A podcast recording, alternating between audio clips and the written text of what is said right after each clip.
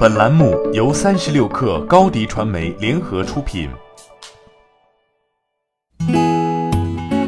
八点一刻，听互联网圈的新鲜事儿。今天是二零一九年八月一号，星期四。你好，我是金盛。中国大门也不是无条件向特斯拉敞开。特斯拉向美国证券交易委员会提交的报告披露，特斯拉已与上海市政府签订租约条款。从二零二三年年底开始，特斯拉每年将必须纳税二十二点三亿元。如果不能达成这一条件，则必须归还相应土地。租约还规定，特斯拉的上海工厂在未来五年内必须投入一百四十点八亿元。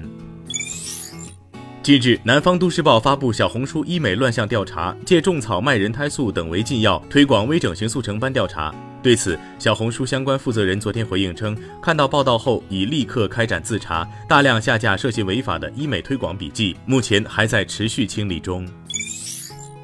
滴滴昨天发布第三期安全发布内容，公布二零一九年一季度滴滴协助寻找失联用户数据透明度报告，并首次详细介绍行程信息调取流程。报告显示，一季度滴滴网约车平台出租车及代驾业务共收到要求帮忙联络或查询失联乘客司机信息的需求一万六千七百九十六件，约占客服进线总量的百分之零点零六一。其中，超过六成的失联情况是因为手机出现问题造成，比如手机没电、信号差，或者用户替他人代叫车，而实际乘客人却没有手机等。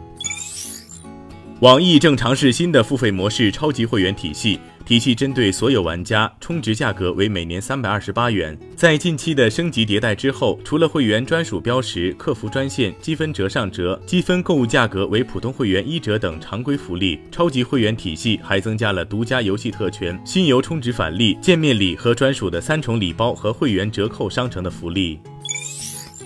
欧莱雅集团发布了二零一九年半年度业绩报告。财报显示，截至二零一九年六月三十号，欧莱雅集团销售额为一百四十八点一亿欧元，同比增长百分之七点三。欧莱雅董事长兼首席执行官让·保罗·阿贡在半年报中说，欧莱雅今年上半年增势强劲，同比增长率达百分之七点三，为十年之最，连续第二年创下历史最高增速。半年报透露了这个十年之最增长率的推动力，主要来自四个方面。亚太市场、旅游零售、电子商务及护肤品。